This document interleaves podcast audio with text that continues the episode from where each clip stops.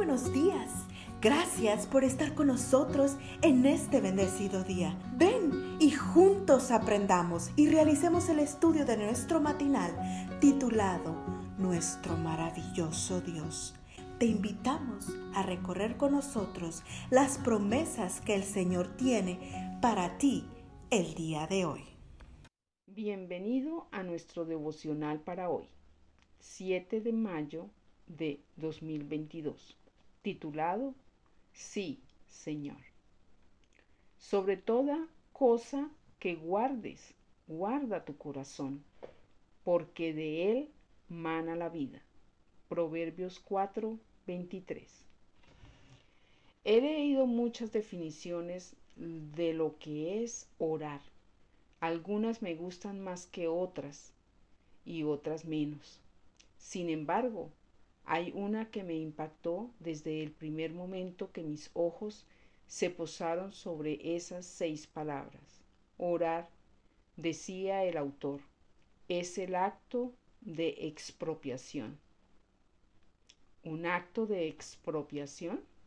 ¿Cómo puede la oración ser un acto de expropiación? Me pregunté.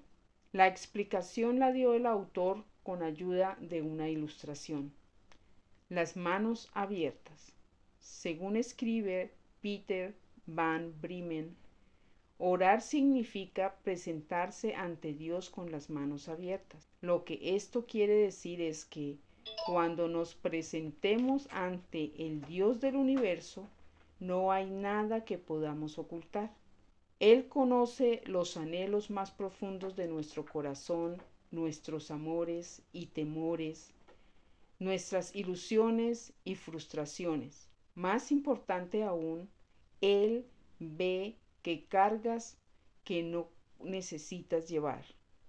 Y también los ídolos que ahora mismo están compartiendo por lealtad que solamente Él merece. Como nuestro Creador y Redentor podría expulsar a todos los ídolos que de manera ilegítima se han instalado en nuestro corazón. Pero Él espera que le demos nuestro consentimiento, porque si hay algo que la Escritura destaca es el profundo respeto que Dios tiene por nuestra facultad de elección. Anhela que digamos sí, Señor, porque su deseo es no solo eliminar de nuestra vida todo aquello que lo deshonra, sino también devolvernos el gozo de vivir de un modo que glorifique su nombre. ¿Qué ídolos hay ahora mismo en tu corazón o en el mío? ¿De qué manera clandestina se han instalado ahí?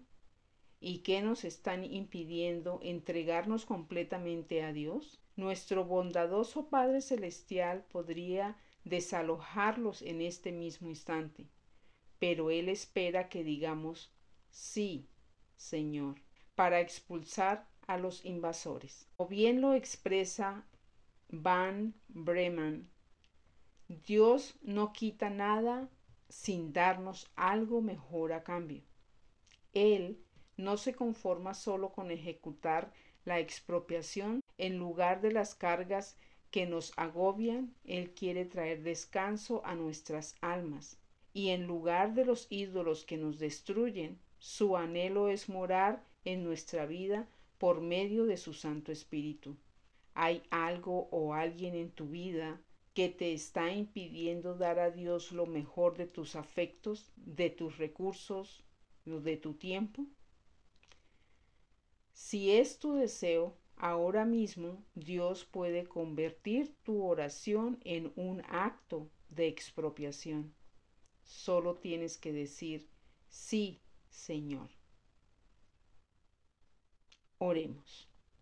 Amante Padre Celestial, desaloja de mi vida todo lo que deshonra tu santo nombre, y en lugar de esos ídolos, establece tu trono en mi corazón por medio de tu Santo Espíritu. En el nombre de nuestro Señor Jesucristo te lo pedimos. Amén. Cada día gracias. Gracias Dios por darnos la tranquilidad